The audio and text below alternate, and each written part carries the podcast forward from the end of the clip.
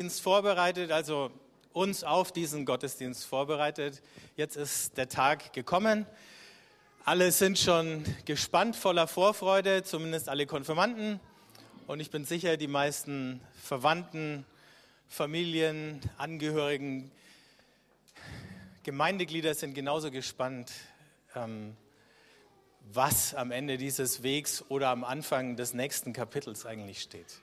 Und wir wollen diesen Gottesdienst beginnen im Namen Gottes, des Vaters, des Sohnes und des Heiligen Geistes. Amen. Wir fahren gleich fort mit dem ersten Lied und nachdem Sie es im Stehen eigentlich besser äh, singt, würde ich euch alle einladen, sofern das nicht zu so beschwerlich ist, zum Singen wieder aufzustehen. Vergessen eine Sache zu erwähnen, gute Nachricht für alle Hobbyfotografen. Ähm, Sie können Ihren Akku schonen, der wird ja im Laufe des Tages noch ziemlich strapaziert werden. Hier im Gottesdienst haben wir hier links von mir Steve James, der der offizielle Konfirmationsfotograf ist, der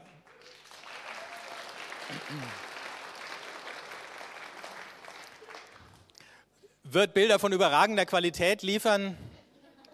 Also wer gar nicht riskieren möchte, dass seine eigenen dagegen schlecht ausschauen, der kann seine Kamera jetzt abschalten und wegstecken.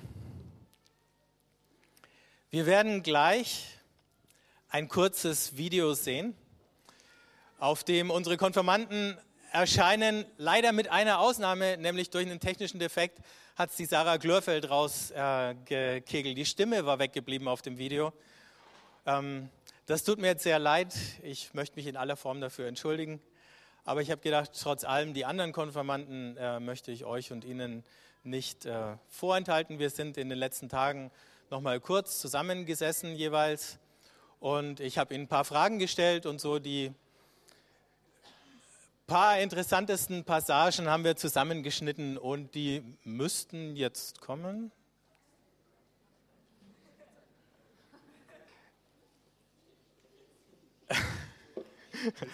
Lass stehen. Ich möchte den Predigtext für heute vorlesen. Er steht beim Propheten Jeremia im Kapitel 17. So spricht der Herr. Verflucht der Mann, der auf Menschen vertraut, auf schwaches Fleisch sich stützt und dessen Herz sich abwendet vom Herrn. Er ist wie ein kahler Strauch in der Steppe, der nie einen Regen kommen sieht. Er bleibt auf dürrem Wüstenboden im salzigen Land, wo niemand wohnt. Gesegnet ist der Mann, der auf den Herrn sich verlässt und dessen Hoffnung der Herr ist. Er ist wie ein Baum, der am Wasser gepflanzt ist und am Bach seine Wurzeln ausstreckt. Er hat nichts zu fürchten, wenn Hitze kommt, seine Blätter bleiben grün. Auch in einem trockenen Jahr ist er ohne Sorge. Unablässig bringt er seine Früchte.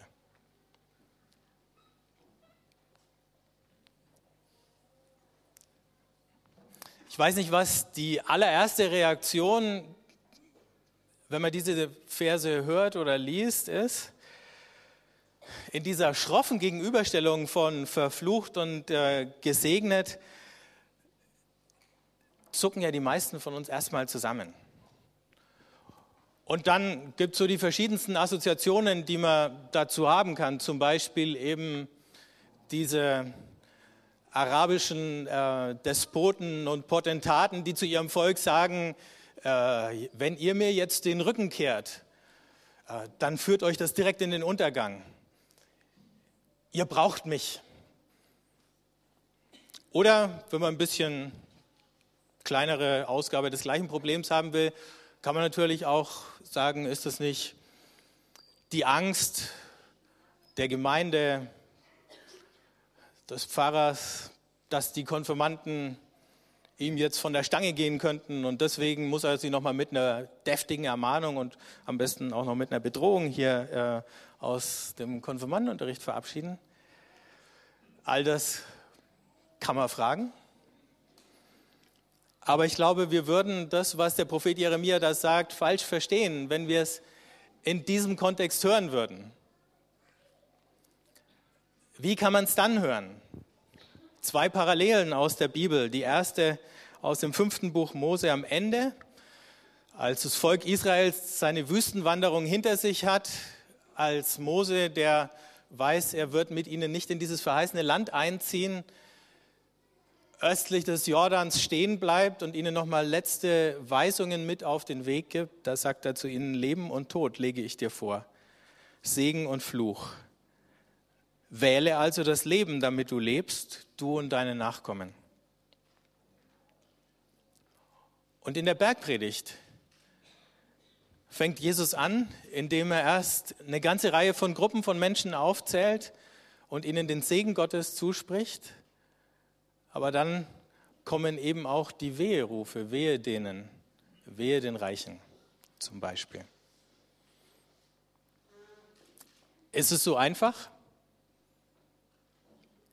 Ist das Leben nicht so viel komplizierter, dass man es nicht auf so einen einfachen Nenner bringen kann, Segen und Fluch, richtig und falsch, Wahrheit und Irrtum? Manchmal werden wir im Leben vor Entscheidungen gestellt, wo wir nur so oder so entscheiden können. Bis jetzt haben eure Eltern die meisten Entscheidungen für euch getroffen und auch die Verantwortung dafür übernommen. Und es ist ganz gut, wenn ihr unzufrieden gewesen seid mit den Entscheidungen, was für eine Schule sie euch geschickt haben oder so, könnt ihr sagen, nur wegen euch.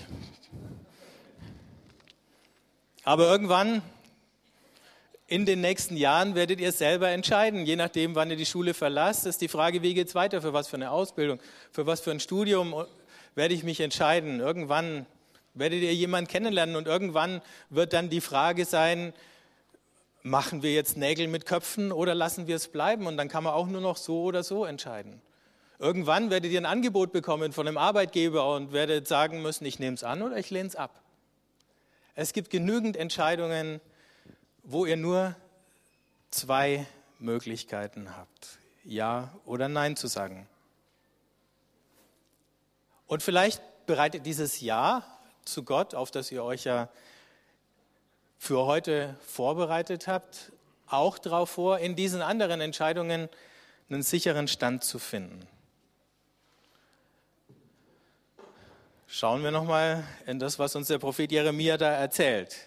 Er redet davon, dass es eine Lebenshaltung gibt und das ist die, die er mit diesem Verfluch der Mann und Frauen sind natürlich da immer eingeschlossen Wobei in dem Fall wären die Frauen wahrscheinlich ganz glücklich, wenn es nur die Männer beträfe. Es gibt einen Lebensstil, sich auf sich selber zu verlassen, Gott einen guten Mann sein zu lassen, ihn zu ignorieren, vielleicht sogar theoretisch anzunehmen, dass es ihn irgendwo gibt, aber praktisch spielt er für die Art, wie ich mein Leben führe, keine Rolle.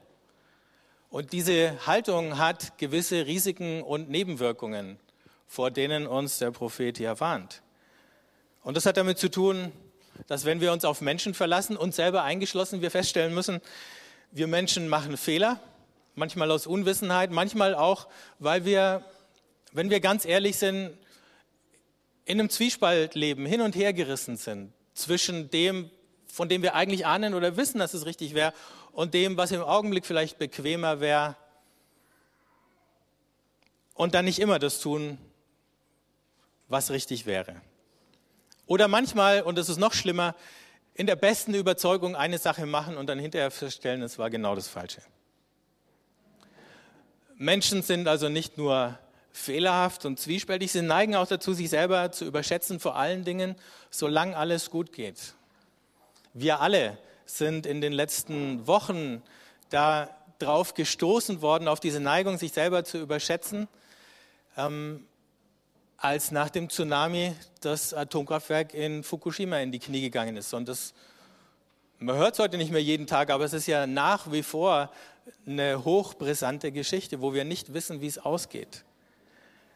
Aber da gab es eine unglaubliche Selbstsicherheit in Bezug auf diese Technik und dass sie ähm, sicher nach menschlichem Ermessen wäre. Wir hatten diesen Begriff des Restrisikos und haben sagen können, oder unsere Experten haben uns erzählt, wir können sie alle nicht berechnen. Die Experten haben es für uns berechnet und gesagt, das kann man vernachlässigen, das ist so klein. Und dann ist ausgerechnet der Fall eingetreten, von dem wir dann hinterher sagen, die Leute hat sagen hören, ja, das konnte man nicht vorhersehen. Wir neigen dazu, uns selber zu überschätzen und dann geht es uns wie dieser Atomkraftfirma, weil sie überheblich waren, sind sie schlampig gewesen. Und es war zum Teil auch Schlamperei, die dazu geführt hat, dass die Katastrophe dieses Ausmaß erreicht hat. Und als die Katastrophe dann eingetreten ist und sie ihre Schlamperei gemerkt haben, dann waren sie wie gelähmt. Und das hat, glaube ich, alle um die Welt herum erstaunt, wie gelähmt die Kraftwerksbetreiber waren, wie gelähmt die Regierung in Japan war. Und es ist die Kehrseite dieser übergroßen Selbstsicherheit. Wenn dann was schief geht, dann finden wir nicht wieder zurück in die Spur.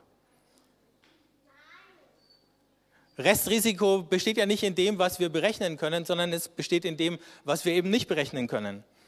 Was wir nicht kennen, was wir nicht wissen, was wir nicht beherrschen. Und wenn wir ehrlich sind, gibt es im Leben so viele Dinge, die wir nicht kennen, nicht wissen und nicht beherrschen. Und je mehr unsere Wissenschaftler Wissen erwerben, desto mehr merken sie, wie das Nichtwissen kontinuierlich mitwächst mit dem Wissen. Die größte Gefahr, der wir in unserem Leben erliegen können, wäre in so einer Überheblichkeit zu landen. Und davor warnt uns der Prophet. Eine Gefahr für uns selber und andere. Möglicherweise fügen wir uns weniger Schaden zu als anderen damit, aber es entsteht so oder so Schaden. Und dann sagt er, das ist wie ein Strauch, der in der Wüste dahin vegetiert, muss man ja fast sagen. Das Foto, ups, jetzt sieht man es nur noch klein, oben mit der Erde, die diese Risse hat, ähm, habe ich gestern Abend aufgenommen, oben in Malofstein auf dem Hügel. So schaut der Boden bei uns jetzt aus, nachdem es das ganze Frühjahr über viel zu trocken gewesen ist. Ich habe den Predigtext nicht nach dem Wetterbericht ausgesucht, sondern sehr viel länger, aber leider passt im Moment das Wetter zu gut zu diesem Text.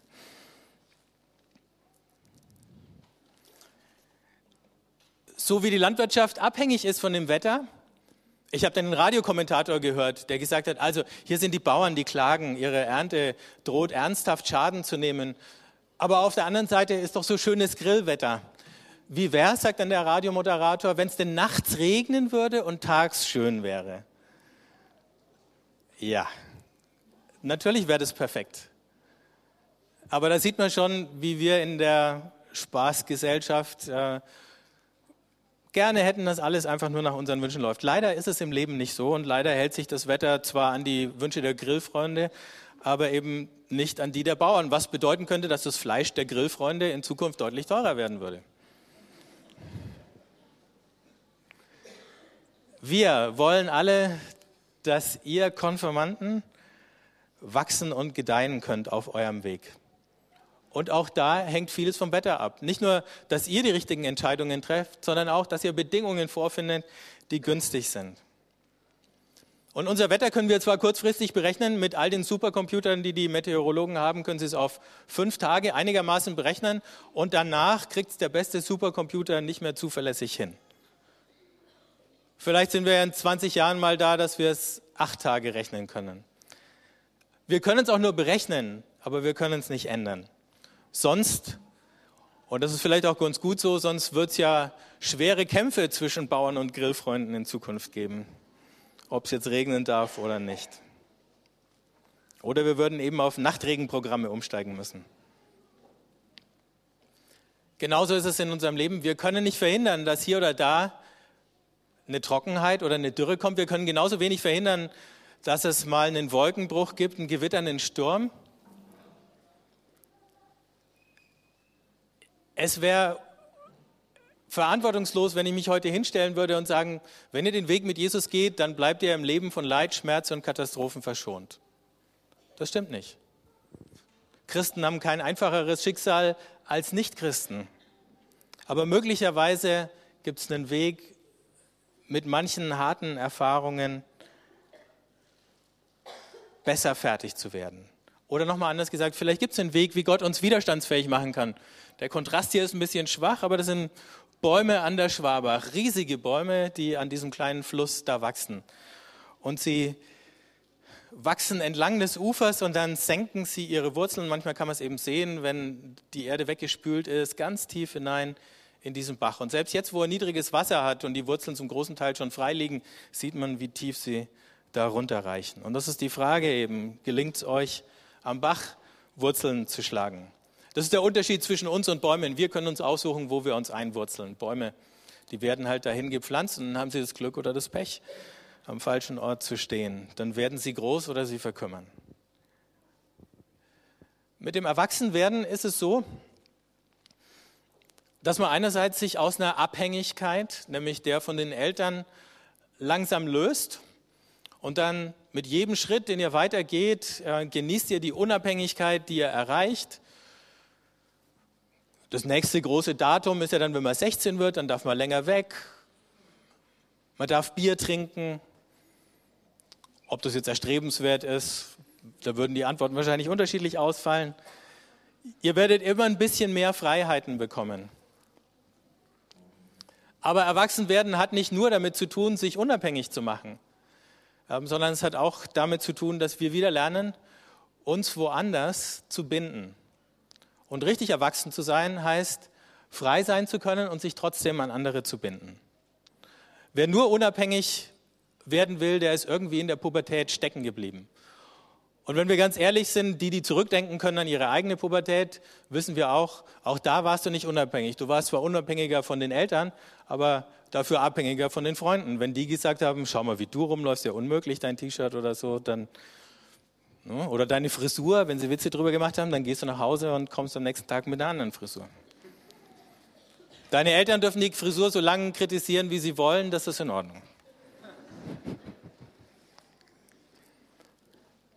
Also, totale Unabhängigkeit, totale Selbstständigkeit, immer dem eigenen Kopf zu folgen, immer den eigenen Willen durchzusetzen, ist eine Illusion. Wir brauchen die anderen, um glücklich leben zu können.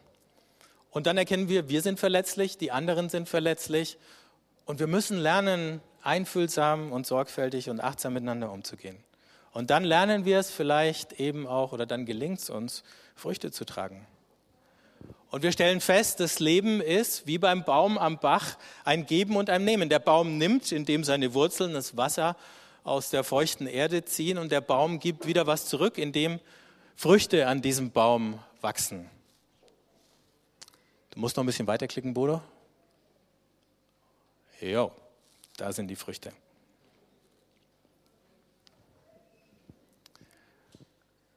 Wir leben davon, dass wir uns beschenken lassen von Gott und von anderen Menschen und dass wir wieder zurückschenken. Aber das ist kein Geschäft, das ist kein Tauschhandel, denn oft genug ist in diesem Hin und Her zwischen beschenkt werden und selber wieder schenken, zwischen geben und nehmen, die Bilanz, wenigstens zwischenzeitlich, völlig unausgewogen.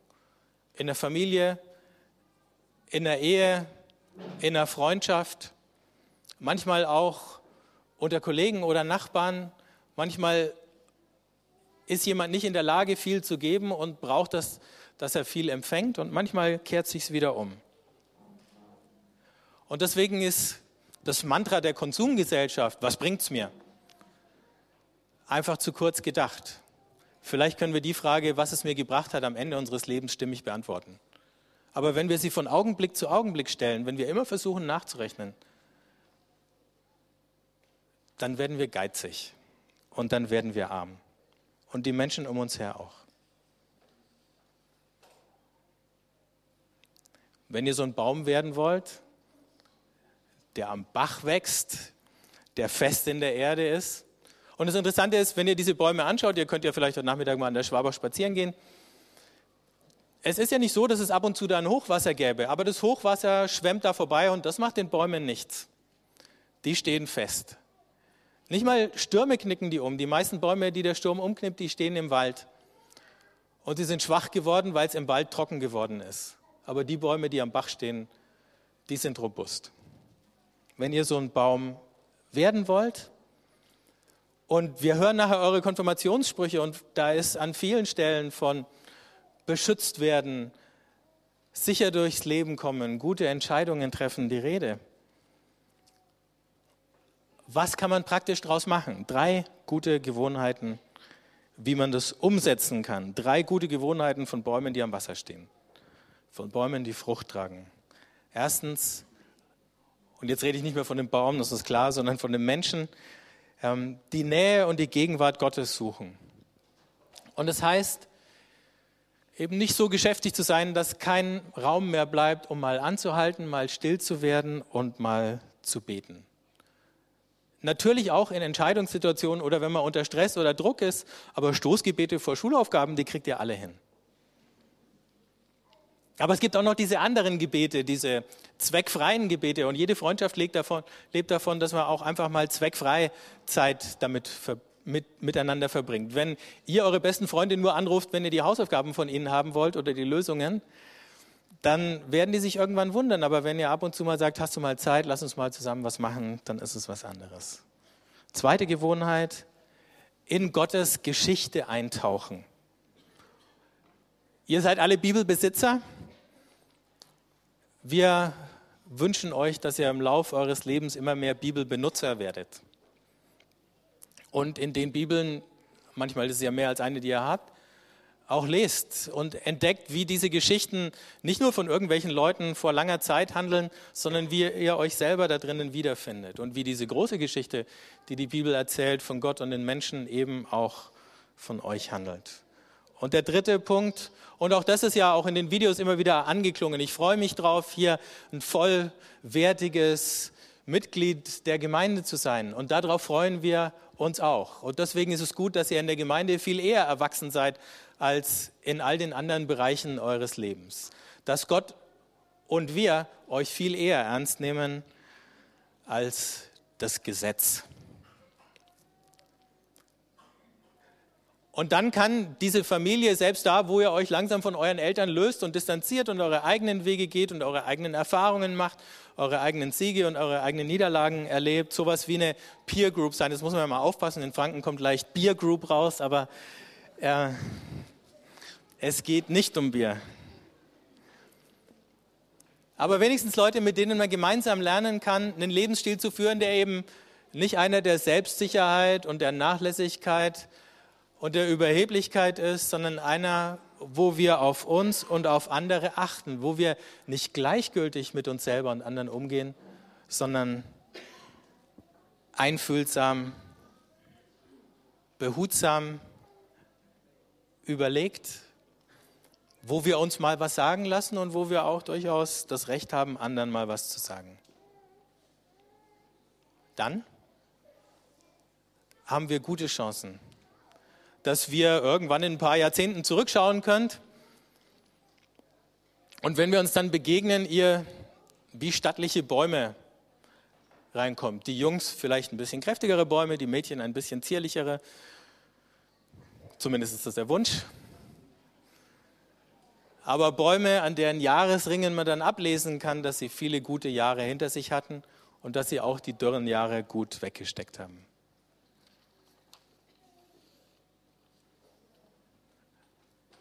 Und deswegen kommen wir zurück zu dieser Entscheidung, vor die der Prophet Jeremia nicht nur euch, sondern uns alle stellt. Welchen Weg willst du gehen?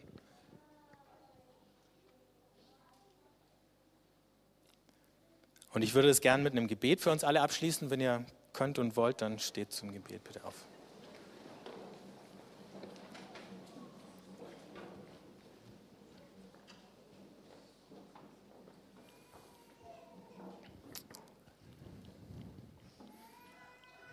Vater im Himmel, ich danke dir, dass du uns den anderen Lebensentwurf ans Herz legst und vor Augen stellst, als den, den wir an so vielen Orten um uns her finden. Schenk uns den Mut, uns wirklich so auf dich einzulassen, dich zu suchen, dir zu vertrauen, in deiner Nähe zu bleiben, auf deinen Willen und auf dein Wort zu hören.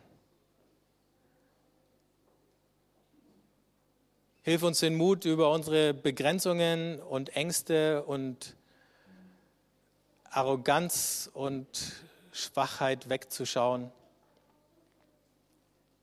und gemeinsam zu lernen, was es bedeutet, hier in dieser Welt und in diesem Leben dich zu vertrauen, dich zu feiern und dich zu lieben. Amen.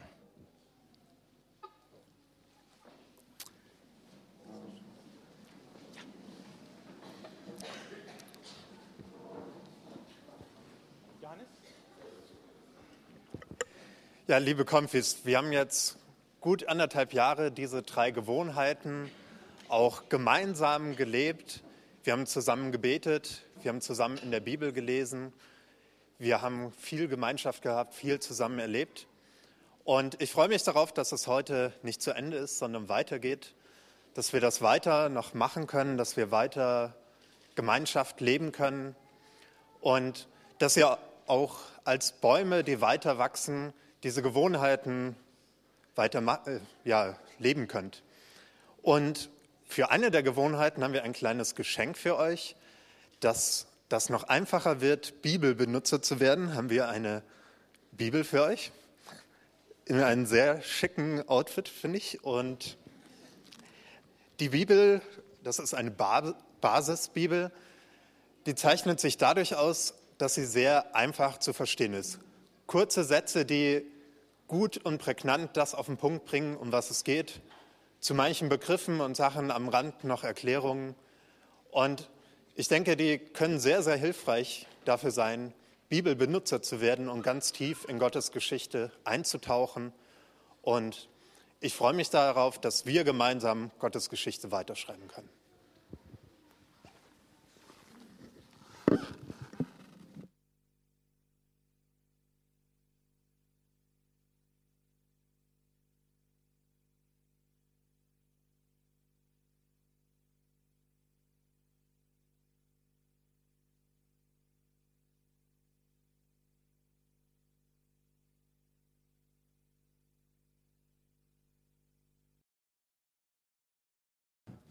Konfirmationsfrage, wollen wir das Glaubensbekenntnis ineinander sprechen? Ihr habt es geübt, aber wir sprechen es alle gemeinsam. Wenn ihr bitte nochmal aufsteht.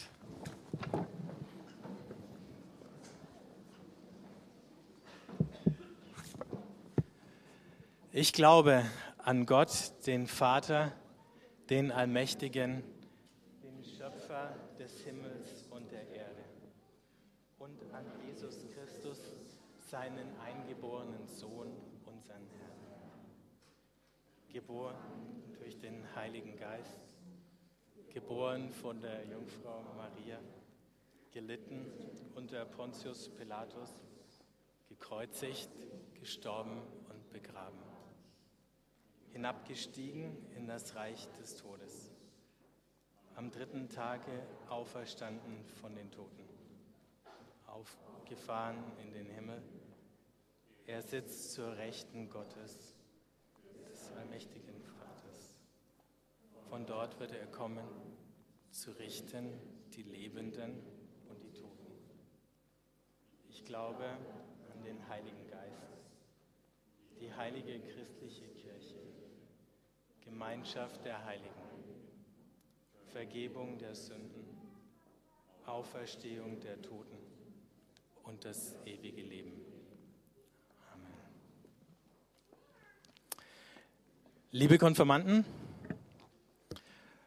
wollt ihr euer Leben im Vertrauen auf Gottes Liebe und Fürsorge, in der Nachfolge Jesu Christi und aus der Kraft des Heiligen Geistes führen? Dann sprecht ja. Gut, dann wollen wir euch segnen und für euch beten. Es werden immer zwei nach vorne kommen. Wir haben mit den Familien abgesprochen, dass ähm, in manchen Fällen die Paten den Konfirmationsspruch vorlesen. Der Daniel hat die Konfirmationsurkunden. Und jetzt kommt zuerst die Sarah Joy und die Karina nach vorne. Und dann brauchen wir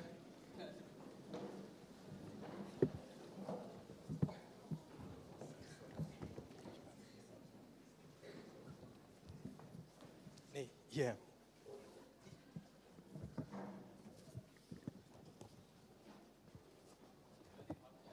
Ja?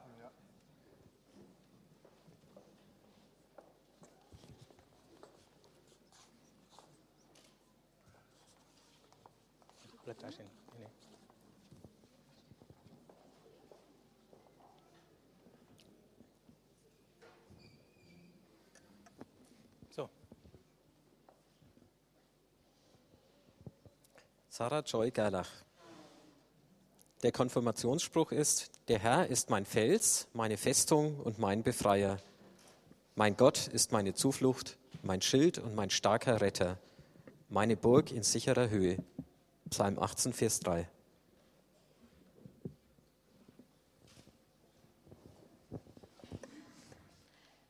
Für die Karina Utz. Der Konfirmationsspruch lautet, die Liebe erträgt alles, verliert nie den Glauben, bewahrt stets die Hoffnung und bleibt bestehen, was auch geschieht. Die Liebe wird niemals aufhören.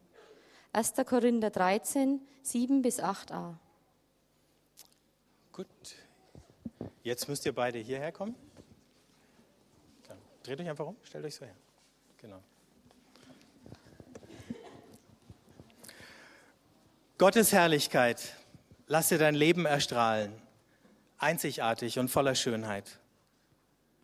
Gottes Geist, lasse dein Herz überfließen mit Freude und Liebe, an hellen wie an dunklen Tagen.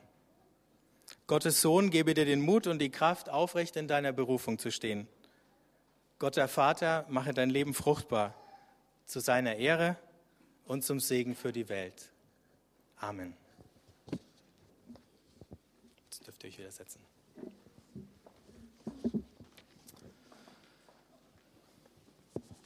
So, Andi und Achim.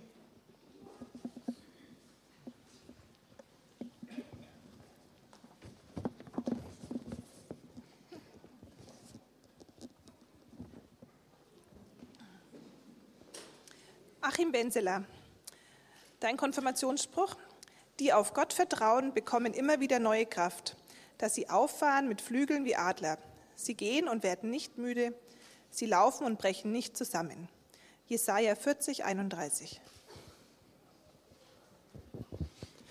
Andi Aschoff, du hast dir folgenden Konfirmationsspruch ausgesucht. Deshalb wollen wir uns mit allen Kräften darum bemühen, in Frieden miteinander zu leben und einander im Glauben zu stärken. Ja. Dreht euch um.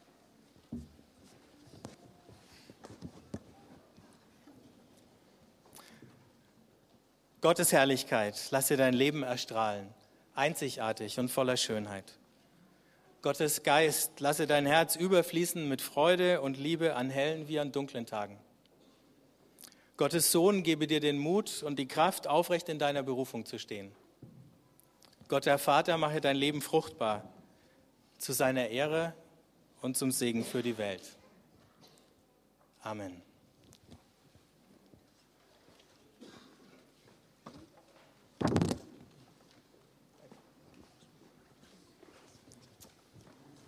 Paula und Sarah.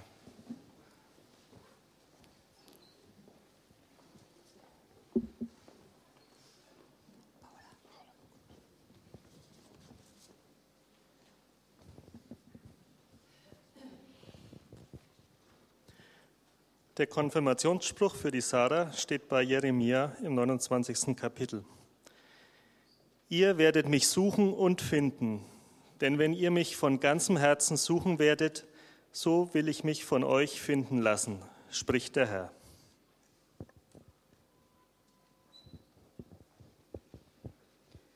Der Konfirmationsspruch von Paula lautet, denn ich bin gewiss, dass weder Tod noch Leben, weder Engel noch Mächte noch Gewalten, weder Gegenwärtiges noch Zukünftiges, weder Hohes noch Tiefes, noch eine andere Kreatur unterscheiden kann von der Liebe Gottes, die in Christus Jesus ist, unserem Herrn. Römer 8, 38 und 39. Gut.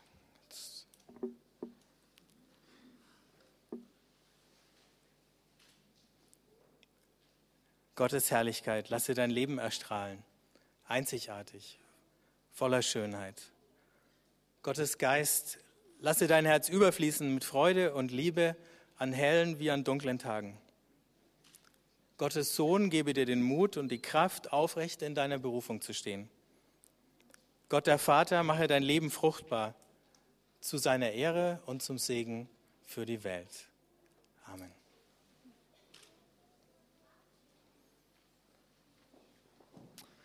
Und last but not least haben wir drei. Leo, Dan Moritz und Jannis.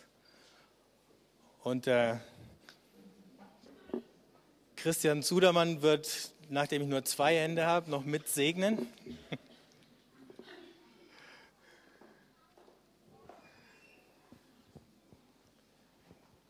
Für Dan Moritz Anrich ist der Konfirmationsspruch aus Jesaja 43, Vers 2. Wenn du durch Wasser gehst, will ich bei dir sein, dass dich die Ströme nicht ersäufen sollen.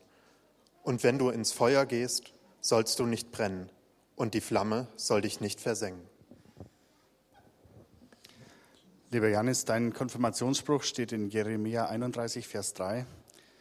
Der Herr spricht, ich habe dich je und je geliebt, darum habe ich dich zu mir gezogen aus lauter Güte. Für Leo. Der Konfirmationsspruch lautet, gehört jemand zu Christus, dann ist er ein neuer Mensch. Was vorher war, ist vergangen. Etwas Neues hat begonnen. 2. Korinther 5, 17.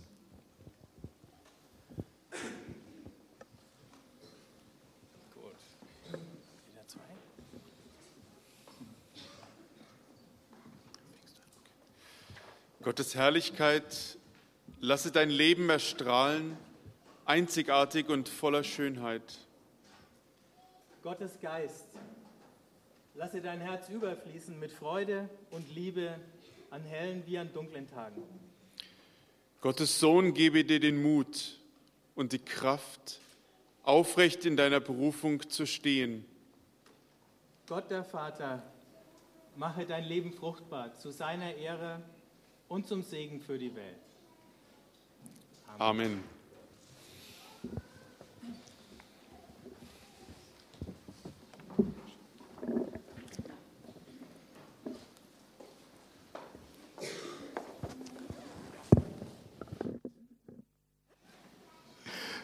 Vielen Dank an alle Paten, die mitgelesen und gesegnet haben. Und ich denke, jetzt können wir unseren Konfirmanden mal einen dicken Applaus geben.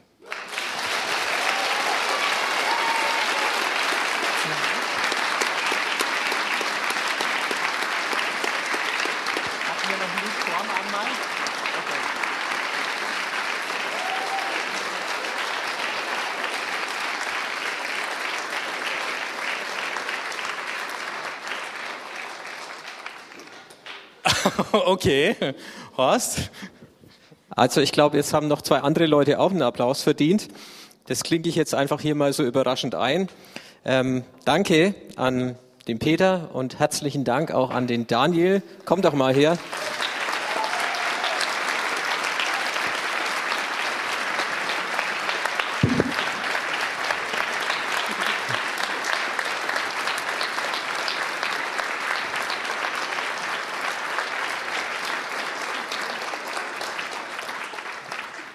Wir wollten euch als Konfirmandeneltern noch ein Dankeschön überreichen, weil ihr diese Menschen nun eineinhalb Jahre betreut habt. Wir, ja.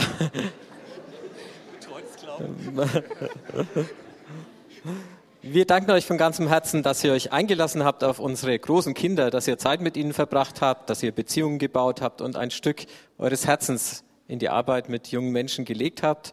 Wir danken euch für alles, was ihr dazu beitragt, dass unsere großen Kinder einen Platz finden in der Gemeinschaft von Christen hier und in Erlangen und auch in der ganzen Welt.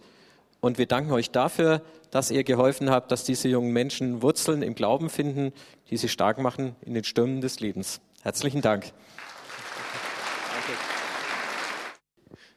Das klang ja. Vielen Dank. Vielen Dank, Horst. Vielen Dank an alle anderen.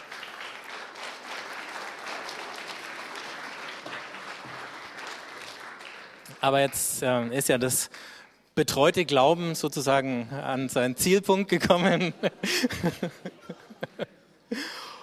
Und jetzt feiern wir miteinander das heilige Abendmahl.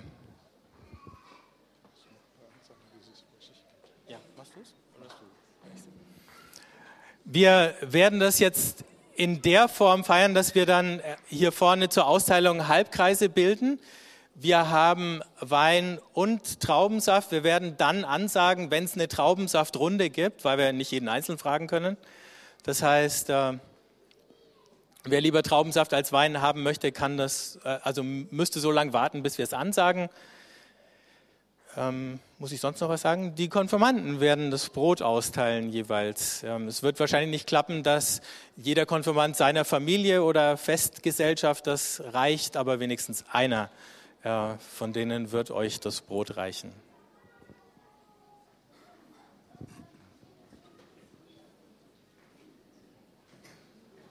Lass uns beten.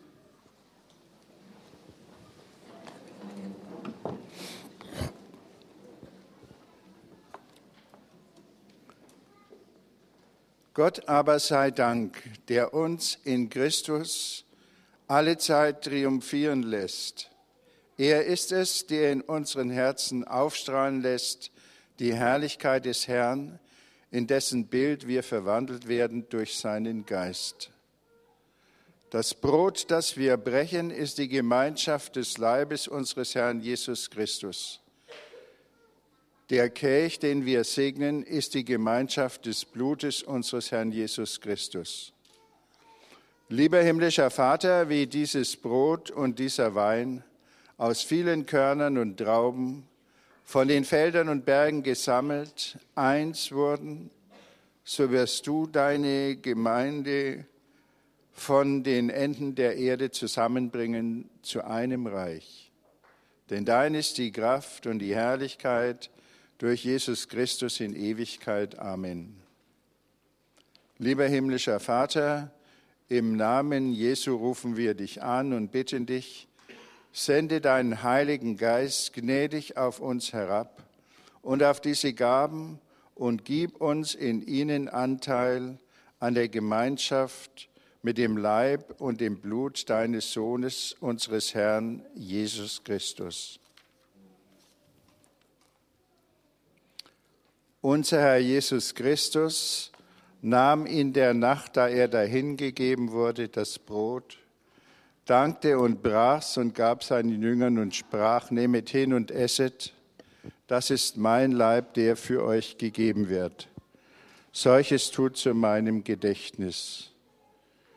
Ebenso nahm er auch den Kelch nach dem Abendmahl, dankte und gab ihnen den und sprach, trinkt alle daraus. Dieser Kelch ist der neue Bund in meinem Blut, das für euch und viele vergossen wird zur Vergebung der Sünden. Tut dies, so oft ihr daraus trinkt, zu meinem Gedächtnis. Lasst uns gemeinsam beten. Vater unser im Himmel, geheiligt werde dein Name, dein Reich komme, dein Wille geschehe, wie im Himmel so auf Erden. Unser tägliches und vergib uns unsere Schuld, wie auch wir vergeben unseren Schuldigern.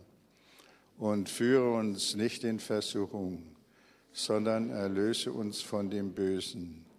Denn dein ist das Reich und die Kraft und die Herrlichkeit, die Ewigkeit. Amen. Der Friede des Herrn sei mit euch allen. Amen. Jeder möge seinem Nachbarn zur Rechten und zur Linken den Frieden weitersagen, damit er sich in dieser Welt verbreite.